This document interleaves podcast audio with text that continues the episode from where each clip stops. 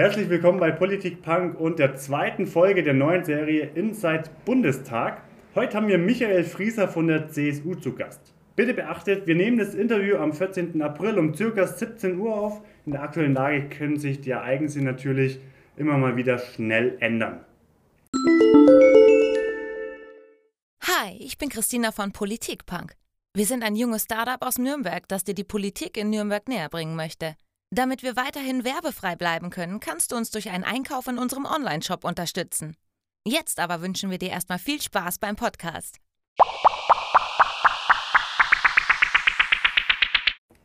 Servus Michael.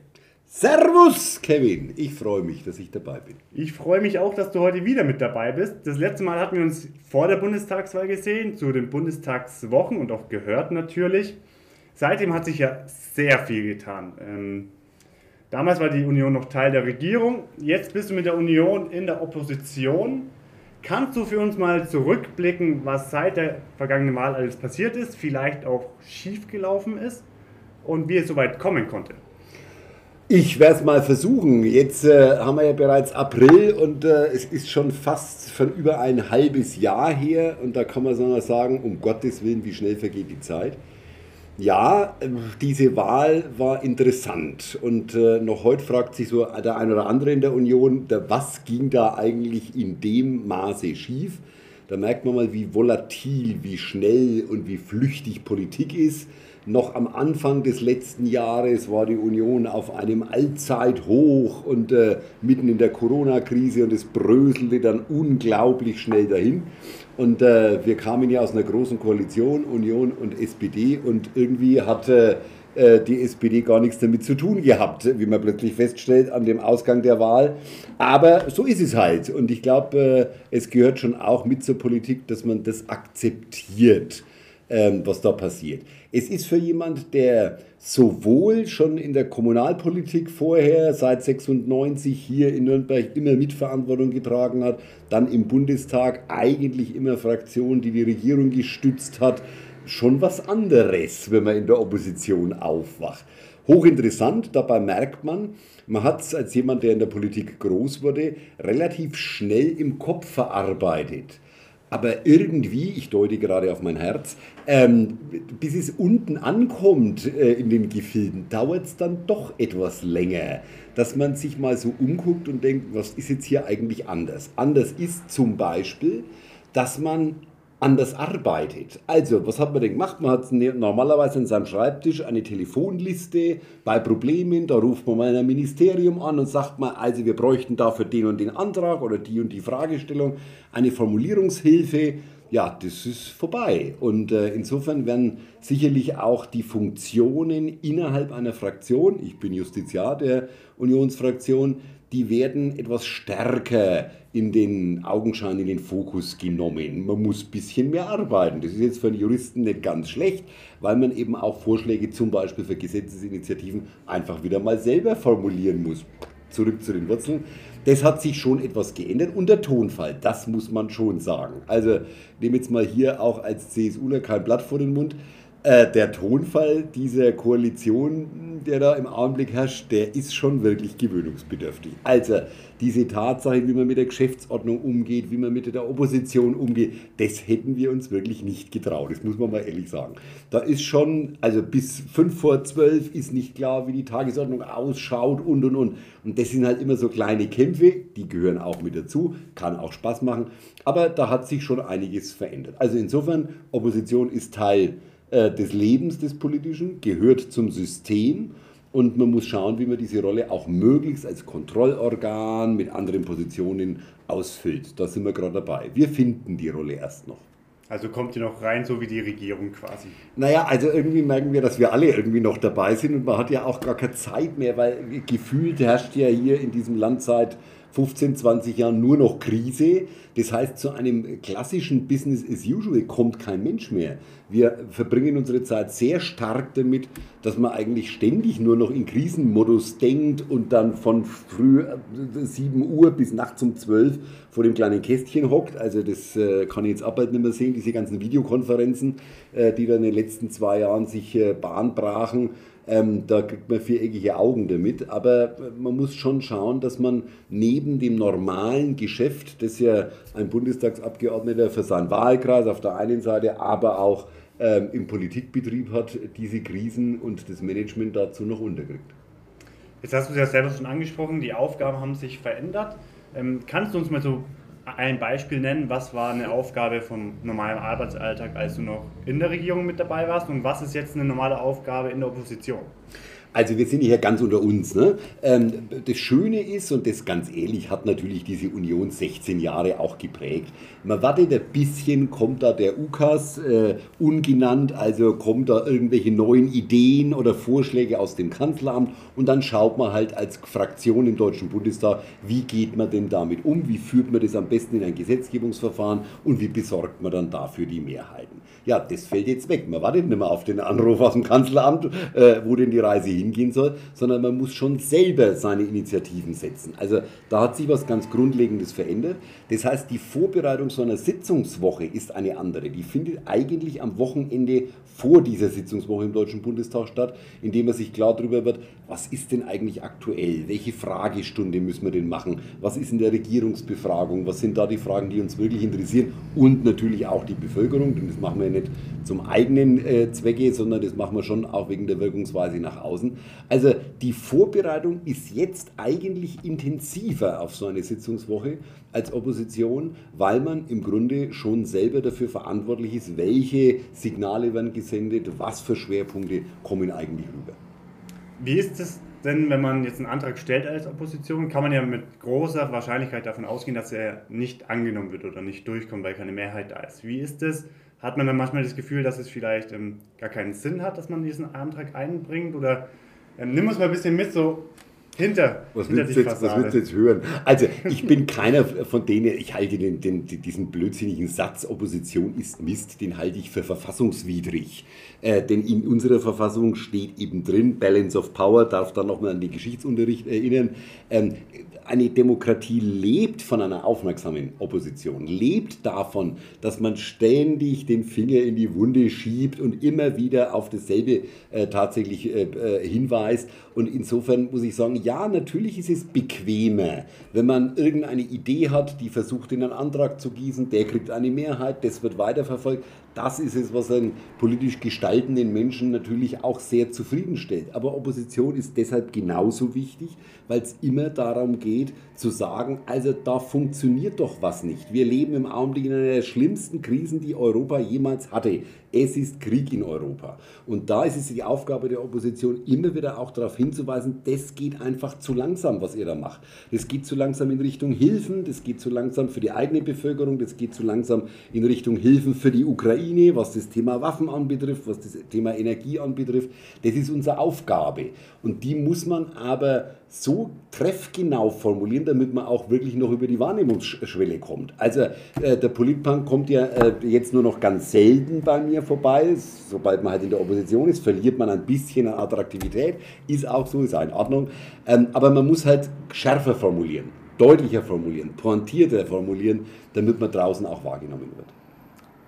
Kommen wir mal kurz auf die nächste Bundestagswahl zu sprechen. Man kann ja vielleicht davon ausgehen, dass die Union auch wieder Ambitionen hat, vielleicht den Kanzler, die Kanzlerin zu stellen. Man weiß es ja nicht. Wenn man dann die erste Landtagswahl begutachtet, wo die Union ja schon deutlich verloren hat und jetzt auch NRW kommt, Schleswig-Holstein. In NRW zeigt das Politbarometer auch eher nach unten. Ähm, wie zuversichtlich ist man da, dass man bis zur nächsten Bundestagswahl wieder auf ein Level kommt, um da ernsthaft mitreden zu können? Naja, also die Tatsache, dass man sagt, wer mal hier in der Regierung ist, äh, der ist es für sehr lange. Das hat sich ja jetzt in den, äh, lassen wir mal die Ära Merkel vielleicht etwas außen vor, aber daran glaube ich ehrlich gesagt nicht mehr. Das Auf und Ab der Politik, ich habe es eingangs gesagt, letztes Jahr noch waren die Umfragezahlen quasi Wasserstandsmeldungen alle Woche ein bisschen anders. Ähm, in der Tat ist es so, die jetzigen Landtagswahlen vor der Brust äh, mit Schleswig-Holstein und Nordrhein-Westfalen, die sind natürlich schon ein Gradmesser. Also was traut man denn der Union insgesamt noch zu? Haben wir denn die Personalprobleme, da gab es ja nur wahrlich genug, äh, haben wir die wirklich abgeschlossen, sind die hinter uns? Und dann gilt es immer, das ist das Bequeme an der Opposition, man wartet ein bisschen auf die Fehler in der Regierung. Also das, was die Regierung im Augenblick macht, ist jetzt nicht gerade angetan, um das Vertrauen sehr langfristig äh, zu untermauern. Ähm, ich hoffe, dass zugunsten Deutschlands äh, sich da auch diese Regierung etwas fängt. Aber ähm, deshalb, man muss sehr viel schneller sein, sehr viel agiler sein, auf Trends reagieren und man darf sich nicht von Umfragezahlen, und es ist immer dasselbe, Umfragen bleiben Umfragen. Das sagt immer jeder, wenn die Umfragen nicht so toll ausschauen, ansonsten verweist man gerne ein bisschen auf das Thema tolle Umfragen, haben mich ehrlich gesagt noch nie ganz interessiert. Ähm, der Punkt ist, ähm, ja, äh, nach dem Spiel ist immer vor dem Spiel und das gilt auch für Wahlen. Natürlich will man Verantwortung anstreben. Ja, das ist doch der Zweck, deshalb geht man in die Politik. Aber sich davon tatsächlich lähmen zu lassen, dass man nur noch das unter dem ähm, Segel, man müsse jetzt hier darauf warten, bis die Politik auch sich dann 2025 wieder auf die Bundestagswahl zubewegt, das scheint mir schon falsch zu sein. Entweder ist etwas richtig, dann muss man es auch jetzt als richtig benennen, oder ist etwas falsch. Und egal, vielleicht haben wir das ein bisschen falsch gemacht, immer ein bisschen zu sagen, ah, da kommt eine Landtagswahl, da kommt die Landtagswahl, oder ist die bayerische Landtagswahl wenn wir immer nur im Hinblick auf die Wahlen denken, dann wird man am Ende auch vom Wähler nicht mehr ernst genommen. Haben wir genug über die Union gesprochen, glaube ich. Kommen wir ein bisschen zum Inhalt. Achso, ich dachte zur SPD. Okay, also gut. Kommen wir ja vielleicht auch noch im Zuge ja, der inhaltlichen genau. Fragen. Mhm. Ein großes Thema der letzten Monate und der letzten zwei Jahre war ja die allgemeine Impfpflicht gegen Corona. Jetzt wurde ja Anfang April darüber im Bundestag abgestimmt. Es wurde als Gewissensentscheidung tituliert, heißt ohne Fraktionszwang. Ist ja nicht durchgegangen, die Impfpflicht. Ähm, du hast ja gegen die Impfpflicht gestimmt. Magst du uns mal vielleicht nennen, wieso? Ob es jetzt einfach war, weil der Antrag von der Regierung kam oder ob der Antrag einfach nicht weit genug war, ging. Was sind da deine Ambitionen und ist eine Impfpflicht vielleicht doch ganz gut? Also vielleicht zum Hintergrund, von Anfang an dieser äh, äh, Corona-Epidemie war ich wirklich auch als Justiziar der Union natürlich schon sehr eng dabei beim Thema Infektionsschutz, was geht, was geht nicht, wie nah, wie hart muss man eigentlich in die Verfassung eingreifen. Man darf sich da nicht täuschen, das waren schon sehr massive Verfassungseingriffe, die wir den Menschen zugemutet haben, ähm, was das Thema Beschränkung, Bewegungsfreiheit, Maskenpflicht und und und anbetraf. Und die Idee der Regierung zu sagen, lasst uns das doch jetzt als sogenanntes Antragsverfahren, Gruppenantragsverfahren machen, weil das eine Gewissensentscheidung ist. Also jetzt mal unter uns. Der Abgeordnete entscheidet immer noch selbst, was eine Gewissensentscheidung ist und nicht die Regierung entscheidet, was eine Gewissensentscheidung ist. Und da wäre es wahnsinnig notwendig gewesen, dass es eine Vorgabe, eine fachliche Expertise aller beteiligten Ministerien, ist ja nicht nur das Gesundheitsministerium, sind ja alle anderen auch mit dabei, dass das aus der Regierung gekommen wäre. Nun, die Regierung hatte keine Mehrheit. Das sollte eigentlich dieses Gruppenantragsverfahren etwas verbergen und deshalb sagt, müsst ihr, müsst ihr euch halt ah, in, irgendein, in irgendeiner Art und Weise ähm, äh, mal zusammenfinden. Dass das von Anfang an schwierig war, ist klar. Impfpflicht heißt im Augenblick, die hätte gegen die derzeitige Welle Omikron überhaupt nichts mehr geholfen, sondern uns war allen klar, auch denen übrigens die Anträge zum Thema sofortiger Impfpflicht, egal ob ab 18, ab 50 oder ab 60 ähm, äh, ins Parlament eingebracht haben, dass die bei der derzeitigen Welle überhaupt nichts mehr hilft, sondern sie sollte eigentlich für die nächste, bisher noch unbekannte Variante von Covid helfen können. Und da ist das Problem. Wenn ich sage, ich habe eine Impfpflicht, die uns eigentlich wappnen soll bei einer Variante, die wir noch nicht kennen, der man mit einem Impfstoff begegnet, den wir noch nicht kennen, welche Altersgruppe, vulnerable Gruppen, besonders verletzliche, ältere, Vorerkrankte und und und, muss man denn schützen? Das wissen wir noch nicht. Da sagt natürlich ganz zu Recht auch die Verfassungsrechtsprechung, also Herrschaften, ein bisschen konkret müsste schon werden, wenn ihr den Menschen so etwas Massives wie eine Impfpflicht, Impfpflicht heißt, jeder muss. Und jetzt kann man natürlich sagen, vergleichen wir es ein bisschen mit dem Führerschein, das hilft halt alles nichts, wenn ich demjenigen, der sagt, hm, was ich noch nicht, ob ich Lust habe, nicht nachweisen kann, dass er eventuell nicht geimpft ist. Ich muss es ihm nachweisen. Nicht er muss sagen, ich bin geimpft oder nicht, sondern ich muss es ihm nachweisen. Dazu braucht es ein Register. Das war der Grund, warum die Union gesagt hat, im Augenblick ist eine sofortige Impfpflicht nicht mehr verfassungsgemäß. Aber lasst uns bitte darauf vorbereiten. Also ein Impfregister machen, logistisch darauf vorbereiten, dass das funktioniert, dass wir früh genug, falls im Herbst wieder irgendeine neue Variante kommt, sich tatsächlich abzeichnet und wir auch vorbereitet sind. Jetzt ist dieses Verfahren, das war eigentlich allen Beteiligten ziemlich klar, dass das nichts wird, ähm, gescheitert und wir stehen im Grunde so nackt da wie vor zwei Jahren. Also sehr viel klüger, sehr viel besser aufgestellt sind wir nicht als vor zwei Jahren. Und das ist, finde ich, schon bedauerlich. Aber eine Abstimmung über eine Impfpflicht, die hätte keine drei Wochen gehalten, wäre beim ersten, bei der ersten Sitzung des Bundesverfassungsgerichtes gescheitert. Bleiben wir noch dabei. Ähm, auf deiner Webseite redest du vom planlosen Vorgehen der Bundesregierung. Das trifft es exakt. Was waren dann die letzten zwei Jahre, wo die Union mit dabei war? Ja, zum Teil auch planlos. Also ähm, Krise, als immer Krise heißt, man kann sich nicht jeden Tag darauf vorbereiten. Es hat einfach zu lange gedauert. Das ist auch die Verantwortung der Union. Äh, also das Thema, besorge ich Impfstoff, wie kaufe ich ein? Europa hat damals angefangen, hat Impfstoff eingekauft, wie man Büroklammern einkauft. Also das war von Anfang an auch etwas, was einfach viel zu lange gedauert hat. Die Frage der Logistik, das ist nicht ganz einfach in Deutschland. Wir haben eine Bundesebene, eine Landesebene, eine Gemeindeebene, also Stadtrat und Gemeinderäte. Das, bis man das da organisiert, alles nicht ganz ohne. Ist in anderen Ländern, die zentraler organisiert sind, etwas einfacher, aber bei uns hat es schon wirklich sehr lang gedauert. Dann war auch etwas, ein Zustand, da müssen wir uns grundsätzlich noch einmal an die eigenen äh, äh Ohren fassen zum Thema Datenschutz. Also wie lange hat es gedauert, bis diese Corona-Warn-App ging, die Diskussion in Deutschland, also datenschutzrechtlich, dürfte es eine Schnittstelle haben, wo wird das Zeug gespeichert, wie lange eigentlich, deshalb auch monatelang gebraucht. Sowas darf uns eigentlich nicht mehr passieren. Und äh, deshalb sage ich, wenn wir irgendwas gelernt haben, dann die Tatsache, bitte lasst uns uns vorbereiten auf äh, so einen Zustand und äh, nicht mehr einfach so blauäugig hineinwanken. Und deshalb glaube ich, wäre es wichtig zu sagen, wir müssen wissen, gibt es den Impfstoff. Jetzt machen gerade die Impfzentren zu, die Impfdosen laufen ab, weil die Leute sie nicht mehr haben wollen. Ähm, der Novavax äh, Totimpfstoff, wer lässt sich denn einen Totimpfstoff spritzen? Das fand ich von Anfang an ein wenig krude, ähm, ist natürlich ein Ladenhüter. Das heißt, jetzt tun wir alles so im Sommer, alles Larifari, wunderbar, und im Herbst kommt dann, ich hoffe nicht, aber vielleicht die böse Überraschung. Und das wäre wirklich bitter. Wir haben genug Fehler gemacht und dumm ist immer nur, wenn man aus den Fehlern nichts lernt. Und ich habe im Augenblick den Eindruck, leider Gottes hat auch die Regierung nichts aus den Fehlern gelernt, an denen auch die Union beteiligt war. Was müsste man denn jetzt machen, damit man vorbereiteter ist? Und wieso ist es in Deutschland so, zumindest aus deiner Sicht, dass es so lange dauert mit Datenschutz, mit Apps, mit digitalen Themen? Ja. Also in der Tat ist es so, das Wichtigste wäre einfach mal ein Impfregister zu haben. Nicht auf Dauer, nicht die Datenkrake, Staat will alles wissen, sondern einfach nur, wer hat wann welchen Impfstoff bekommen. Ich bin sicher, dass von denen, die geimpft sind, mehr als 90 Prozent es sogar freiwillig abgeben würden.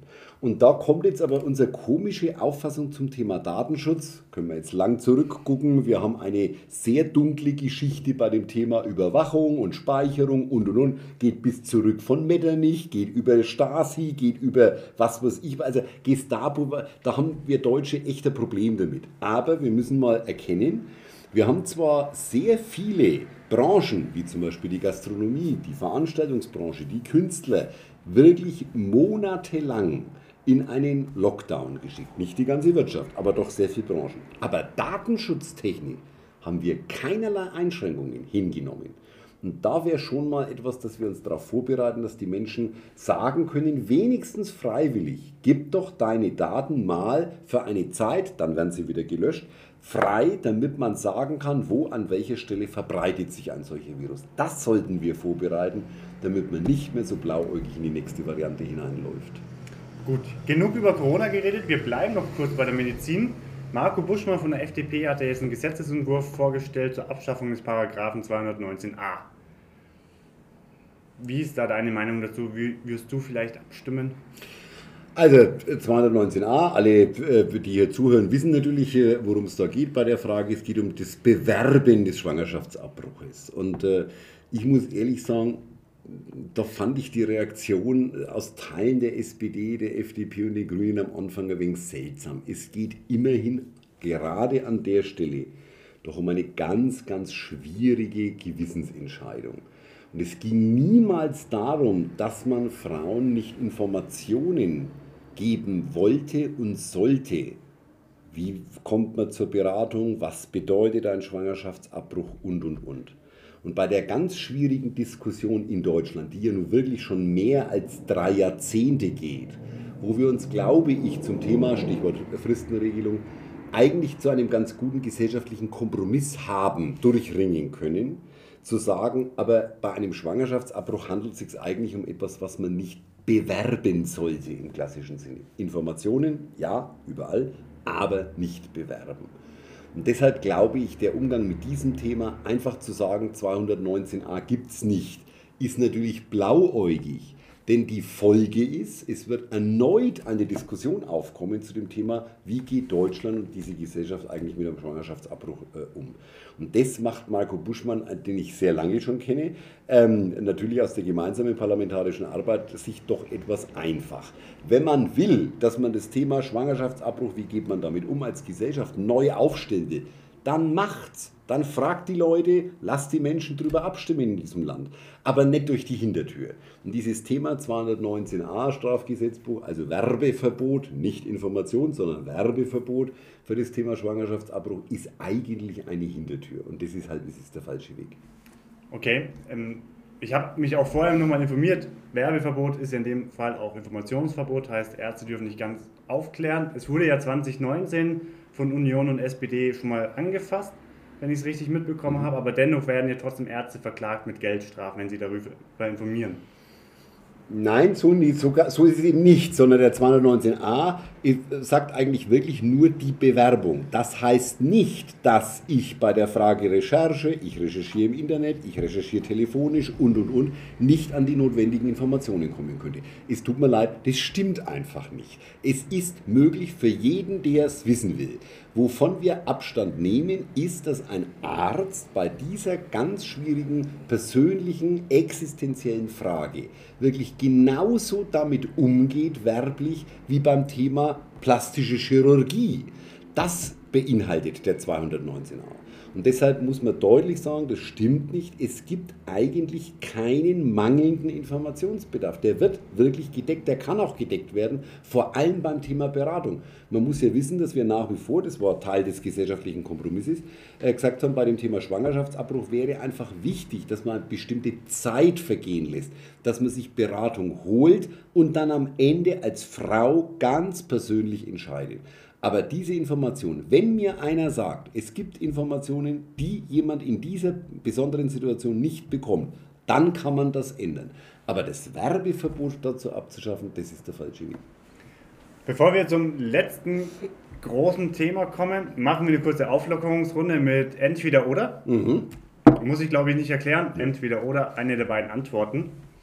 Fangen wir an, WM 2022 Katar oder Olympische Winterspiele Peking 2022?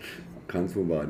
Äh, ganz ehrlich, äh, eins, immer ein Satz auch der Erklärung, irgendwie schwierig, diese Großereignisse. Entweder im Hinblick auf Menschenrechtsverletzung, im Hinblick auf Eingriff in Klima und Natur.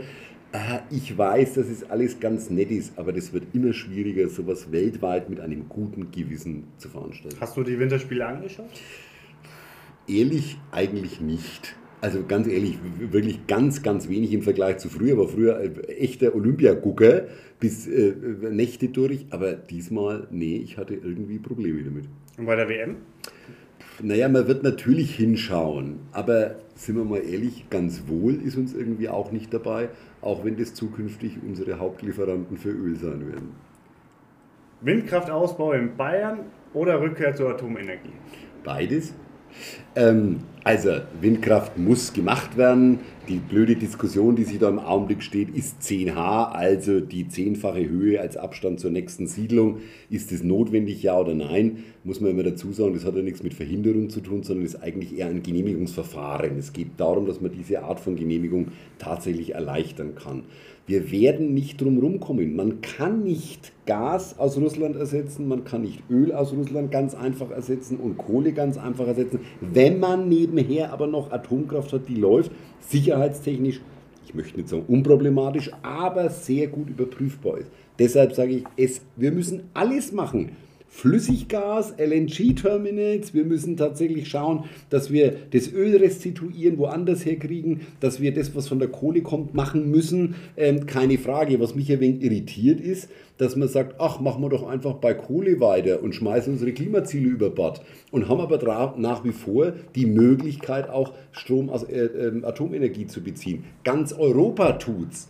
Ganz ehrlich, die Diskussion in Deutschland ist ein bisschen Angst vor Atomkraft durch Verneinen versuchen zu begegnen. Also wir fliehen ein Stück weit, aber im Augenblick sehe ich, wenn wir die Energie wirklich unabhängig von Russland gestalten wollen, wird uns am Ende nichts weiter übrig bleiben. Lieber Regierung oder lieber Opposition? Beides. Muss ich ja jetzt sagen in der Opposition. Nein, regieren, gestalten ist das, ist das Sinn politischen Handelns. Aber ich muss immer deutlich sagen, Opposition hat Sinn hat Zweck und wenn sie gut gemacht ist, so wie wir es gerade machen, also eher so wie wir es gerade mehr so versuchen, ähm, hat sie auch wirklich, macht es auch Spaß. Einkaufen mit Maske oder ohne Maske? Typische Juristenantwort kommt drauf an. Ich habe sie ehrlich immer dabei und habe, glaube ich, jetzt in den letzten zwei Wochen nur einmal in einem größeren Supermarkt ohne eingekauft, weil wirklich gar keiner mehr eine Maske trug. Aber ansonsten habe ich es eigentlich immer noch auf. Letzte Frage, Sommerurlaub in den Bergen oder lieber am Strand?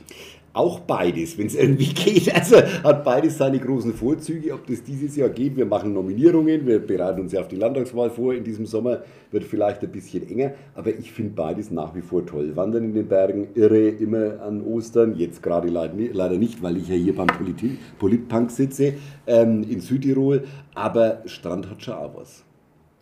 Gut, einmal kurz durchatmen, dann kommen wir zum aktuellen Krieg in der Ukraine. Ernsteres Thema. Ähm, was waren denn deine ersten Reaktionen, als du die Einmeldungen auf deinem Handy, auf deinem Tablet gesehen hast, dass jetzt Russland tatsächlich die Ukraine angegriffen hat?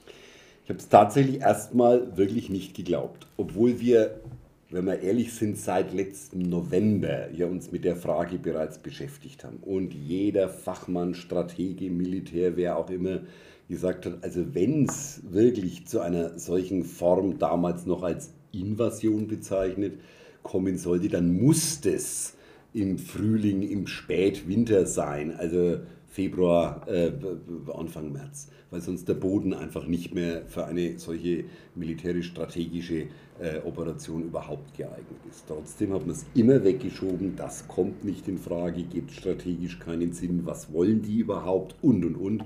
Und dann war es so. Also, erstens Fassungslosigkeit. Zweitens tatsächlich dann doch die Sorge, vermischt mit Angst, wird das noch mehr als, was wir damals vermuten mussten, ja nur der Donbass und äh, ähm, also die südöstlichen Provinzen sein, die da äh, unter russisches Kuratell gestellt wurden. Oder aber geht es tatsächlich weiter?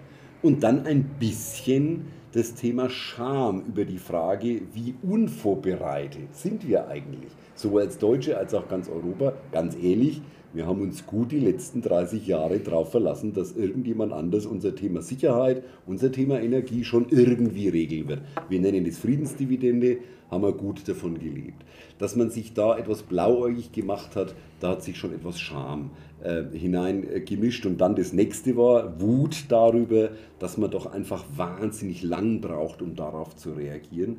Und die Tatsache, dass man gedacht hat, man könne mit Menschen auf der Welt durch Handel, durch Reden, durch Diskussion etwas bewirken. Das ist maßlos enttäuschend. Mit Kriegsverbrechern kann man nicht verhandeln. Punkt. Und diese Erkenntnis war am Anfang noch etwas verschüttet, aber ich muss ehrlich sagen, das hatte ich in meinem Alter, bin jetzt schon auch ein paar Jährchen alt, nicht mehr für möglich gehalten in Europa. Ist der Ukraine-Krieg auch eine Folge vielleicht der Politik der letzten 16 Jahre von Angela Merkel oder Frank-Walter Steinmeier? Naja, also sind wir mal ehrlich, die äh, damals noch Ostblock-Politik von Willy Brandt, der Begriff Wandel durch Handel ist keine Erfindung von Angela Merkel, keine Erfindung äh, von äh, unserem Bundespräsidenten, sondern wir haben uns schon weit noch vor der deutschen Einheit 89, 90 darauf verlassen, dass wir an einer Schnittstelle der großen Blöcke ähm, in, auf dieser Welt leben und deshalb eine besondere Aufgabe und Verantwortung haben, auch der Abstimmung. Also insofern kann ich und will ich da niemandem Schuld zuschieben. Auch Frank-Walter Steinmeier schiebe ich da keine Schuld zu. Ja, es ist im Nachhinein, sind alle gescheiter, keine Frage, aber vielleicht war auch diese Politik egal ob äh, von Angela Merkel oder von Steinmeier oder auch schon sehr viel früher, etwas zu zuversichtlich. Und man hätte deutlicher machen müssen, dass es so etwas wie Unabhängigkeit gibt. Nur wer wirklich unabhängig und verteidigungsbereit ist. Und das sind wir ja nun wirklich erkennbar nicht mehr gewesen. Und äh, ich finde es interessant, dass jetzt jemand wie die FDP so groß schreit, äh, außer in den Jahren, in denen die Union mit der FDP regiert hat, 9 bis 13, ähm, wurde der Bundeswehr nie so viel Geld gestrichen wie in dieser Zeit. Also, wir sind alle, glaube ich, klüger geworden. Wir können uns nicht mehr allein auf die Amerikaner verlassen.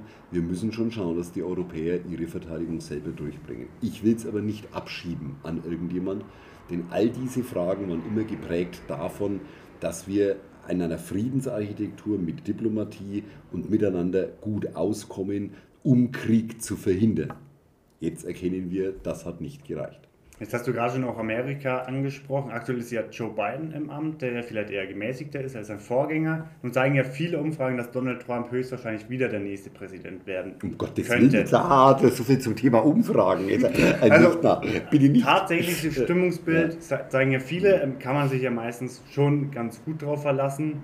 Wie, hm. wie was hast du für ein Gefühl, wenn du denkst, Donald Trump wäre jetzt wieder Präsident oder gerade Präsident? Wäre es dann eine andere Lage? Das Katastrophe.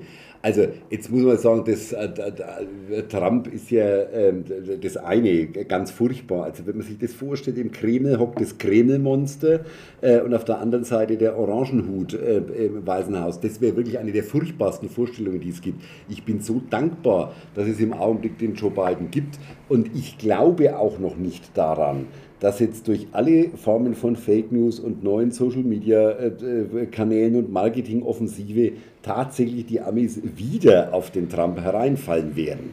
Das ist gefährlich, das ist eng, das ist knapp, da müssen wir auch selber was dazu tun, nämlich mal fragen, was sind denn die Interessen der Amerikaner und nicht immer nur sagen, ihr werdet schon irgendwann einmal unsere Probleme äh, lösen. Aber Abgesehen davon hat sich doch der Blickwinkel der Amerikaner auch schon vor Trump, also unter Obama, in den asiatisch-pazifischen Raum gerichtet und weg von der alten Welt, weg von Europa. Jetzt muss man mal sagen, um auch mal was Positives aus dieser Krise zu ziehen, in diesen letzten vier Wochen ist Europa so nahe aneinander gerückt wie seit seiner Gründung nicht mehr. Uns wurde so deutlich wie noch nie in der Geschichte der Bundesrepublik, dass wir auch selbst verteidigungsfähig sein müssen und dass wir ein Stück weit Unabhängigkeit brauchen und äh, tatsächlich auch die Amerikaner so nah wieder an Europa sind, wie sie schon seit über 25 Jahren nicht mehr waren. Das kann man jetzt sagen, ist ein Krisenergebnis, aber ich würde das schon auch als positiv sehen und ich glaube da noch nicht dran, dass tatsächlich Trump wieder eine Chance in Amerika hat. Hoffen wir es mal nicht. Ja. Wenn wir jetzt halt in die Zukunft schauen, wie muss denn da mit Russland umgegangen werden? Ähm, sei es politisch, wirtschaftlich, auch mit Freunden natürlich, mit Kollegen, sportlich, wenn wir große Ereignisse anschauen. Und gerade wenn wir dann wirtschaftlich anschauen, vielleicht auch mit China, da China mhm. natürlich gerade aktuell eher gefühlt zu Russland steht. Also, bereits seit 2014 das Thema Krim. Das dürfen wir nicht ganz außen vor lassen. Die ersten Sanktionen haben natürlich Russland schon ein gutes Stück näher an China herangebracht. Es steckt viel chinesisches Kapital in Russland. Und die Tatsache, überall dort, wo sich Europäer oder andere Partner der Welt zurückziehen, wird natürlich Platz für andere Formen von Investment. Darüber muss man sich im Klaren sein. kann man mit Menschenrechtsverbrechern und Völkerrechtsverletzern wie Herrn Putin überhaupt reden? Fällt mir sehr schwer. In Anbetracht von Butscha, in Anbetracht der Kriegsverbrechen, die sich da im Augenblick gerade auftun. Trotzdem bleibt Russland dort, wo es immer war, nämlich an seiner geostrategischen europäischen Lage. Und deshalb ist es auch unsere Aufgabe, natürlich nicht immer nur an Russland vorbei und seinen Interessen vorbei zu denken und zu arbeiten. Aber klar ist, nur aus einer Position der Stärke heraus, der Verteidigungsfähigkeit, zum Beispiel auch der NATO-Erweiterung, wenn wirklich Finnland ähm, der Meinung ist, es möchte, es will, es soll äh, in die NATO kommen, bin ich der Auffassung, das ist genau das richtige Signal. Auch klar ist, dass die Ukraine niemals einfach nur so als Puffer-Sicherheitszone definiert werden kann. Es muss immer klar sein, dass die sich frei entscheiden dürfen, wo, ob sie nach Westen tendieren oder woanders hin. Und deshalb diese Grundlagen müssen deutlich sein, damit es überhaupt so etwas Ähnliches gibt wie wieder eine Form von einigermaßen vernünftigen Beziehungen. Uns ist im Augenblick nichts geholfen mit einem Gasembargo. Ich weiß, dass das viele Menschen ähm, echt umtreibt, aber uns selber zu vernichten auf die Dauer, ähm, hat am Ende auch keinen Sinn, weil uns dann die Stärke fehlt, die Sanktionen durchzuhalten, die wir wirklich angepackt haben. Und das verstehen übrigens, um auf deine Frage zu kommen, auch die Chinesen nicht mehr. Die halten sich natürlich alles offen und frei. Machen sie nicht ganz ungeschickt. Nach wie vor auch ein despotisches, diktatorisches Regime, auch keine Rücksicht auf Menschenrechte und trotzdem müssen wir miteinander reden. Selbst mit Russland wird man auch weiter reden müssen. Ob man mit Putin wirklich noch weiter reden kann, steht für mich im Augenblick ein bisschen in den Sternen. Jetzt sind ja auch im Zuge des Krieges ziemlich schnell die Heizkosten, die Spritkosten gestiegen. Das belastet natürlich zum einen die Industrie, zum anderen aber natürlich auch die normale Bevölkerung. Was sagen Sie denn jetzt zu den Menschen, die sagen, hey, ich gehe arbeiten, um den Sprit für meinen Arbeitsweg mhm. zu bekommen? Schwierig. Also es kommen hier mehrere Sachen zusammen. Also nicht erst der völkerrechtswidrige Überfall auf die Ukraine hat die Spritpreise in die Höhe getrieben. Die fingen ja vorher bereits an. Da gehört viel dazu. Also Fördermengen weltweit, unsere Abhängigkeit, auch zu Corona, gerissene Lieferketten und, und, und. Also dieser Stresstest für die gesamte Energieversorgung der Weltwirtschaft, die war natürlich vorher schon massiv und wurde jetzt noch zusätzlich belastet. Ja, ich verstehe das wenn die Leute sagen, also das sind Spritpreise, die haben wir eigentlich nie für möglich gehalten. Klammer auf, schauen wir mal noch in der grünen Programm von vor acht Jahren, da stehen aber diese Preise schon so drin. Also klar war, wir können natürlich auch nicht damit leben. Wir müssen klar sagen, es muss Entlastung geben. Da hat die Regierung tatsächlich jetzt schon was getan, um mal was Positives zu formulieren. Bisschen wenig, bisschen zu spät. Aber ähm, es ist schon so, dass man die Bürger an dieser Stelle entlasten muss. Ganz wichtig ist, damit wir in Zeiten von einer galoppierenden Inflation oder von einer galoppierenden Preis-Lohnspirale nicht auch noch zermahlen werden, ist klar, dass es wirklich auch eine ähm, effiziente Unterstützung gerade der energieintensiven Industrie braucht. Denn letztendlich sind die schon der Motor mit ihren Arbeitsplätzen, dass eine Wirtschaft funktioniert und dass die Menschen auch was zu beißen haben. Kommen wir zur fast letzten Frage. Ist diesmal wieder eine Zuhörerfrage, heißt direkt von einem Zuhörer an dich, Michael. Und zwar geht es hier um ähm, besser verdienende Menschen, die sich vielleicht überlegen, Haus zu kaufen oder die eine Wohnung suchen, allgemein Wohnung suchen, ja alle. Ähm, was sagen Sie diesen Menschen, wenn diese, die sagen, hey, ich kann mir das nicht leisten, weil A, keine Grundstücke da, B, Grundstücke viel zu teuer, wenn vorhanden, dann zu klein oder einfach die Miete viel zu hoch. Ähm, natürlich so mit Materialmangel, Rohstoffmangel. Ja, aber Gott, jetzt bin ich hör auf, das wird immer schlimmer. Also, ähm, das Problem gab es alles vorher schon. Ich habe immer den Eindruck, wir gucken schon sehr stark ausschließlich auf die großen Städte und die Zentren. Richtig ist, es geht einfach nicht, einen Neubau mit all unseren Standards, klimapolitisch, ordentlich durchoptimiert, Passivhausstandard, in, mitten in Nürnberg hochzuziehen und dafür dann 5,50 Euro Miete pro Quadratmeter zu verlangen. Das ist schlichtweg ausgeschlossen. in Zeiten der fortschreitenden Digitalisierung, das heißt der Tatsache mehr Homeoffice, der Frage, ich muss nicht mehr eine klassische 38-Stunden-Woche abliefern, stellt sich die Frage schon, ob nicht Wohnraum außerhalb dieser großen Städte tatsächlich besser finanzierbar wäre. Wir erleben im Augenblick ja, und jetzt sind wir ja, muss man auch noch dazu sagen, in einer absoluten Niedrigzinsphase. Bisher waren Kredite zum Selbstbauen ja wirklich noch erschwinglich. Ja, auch das wird nicht so bleiben. Das wird sich binnen Jahresfrist fundamental, es ändert sich ja jetzt schon, aber fundamental ändern, sodass Baudarlehen auch nicht mehr etwas sind, wo man sagen kann, das kann sich wirklich jeder leisten. Also ich sage, unser Blick muss sich etwas weiten, weniger Transport und weniger Verkehr, weil die Menschen von zu Hause aus auch besser arbeiten können. Das muss also nicht jeder in die Innenstadt ziehen. Es ist eine blanke Mehr, wenn man glaubt, man könnte wirklich einen Quadratmeter für 5,50 Euro Miete am Hauptmarkt anbieten. Das wird so nicht funktionieren. Und unser echtes Wohnungsproblem, wir reden von 400.000 Wohnungen, die diese Regierung bauen will. Ich habe bisher noch keine gesehen, aber okay, Sie sind ja auch erst etwas mehr als 100 Tage im Amt. Ähm, ich sehe halt noch nicht, dass das irgendwo funktioniert. Das heißt, runter mit den Standards. Wir müssen maßlos entbürokratisieren. Es dauert alles viel zu lang und was Zeit ist, kostet Geld. Es geht darum, dass man jetzt gerade bei den Lieferketten trotzdem auch mit staatlicher Unterstützung finanzieren muss. Das heißt, die Baudarlehen, die teurer werden, müssen wir tatsächlich äh, etwas untermauern und unterstützen. Und die Frage der Logistik muss weitergehen und kann sich nicht immer nur auf die Großstädte und die Zentren richten. Gut, letzte Frage zum Abschluss. Was gibst du unseren Zuhörerinnen und Zuhörern mit? Bis zum nächsten Podcast bei Politikpunk? Gute Laune nicht verlieren, Hoffnung nicht verlieren, nicht daran zu glauben, was man jeden Tag an seltsamen Meldungen in irgendwelchen WhatsApp-Gruppen oder auf sonstigen Kanälen, natürlich nicht vom Politbank, um da ist alles in Ordnung, aber an sonstigen Kanälen kriegt. Wir leben in einer Zeit, in der man mit sehr wenig Aufwand sehr schnell, sehr tief verunsichert werden kann. Und deshalb ist mein Wunsch für die Menschen immer, diese Verunsicherung selbstständig, aktiv anzugehen sich einmal zu fragen, kann denn das wirklich sein, was da steht?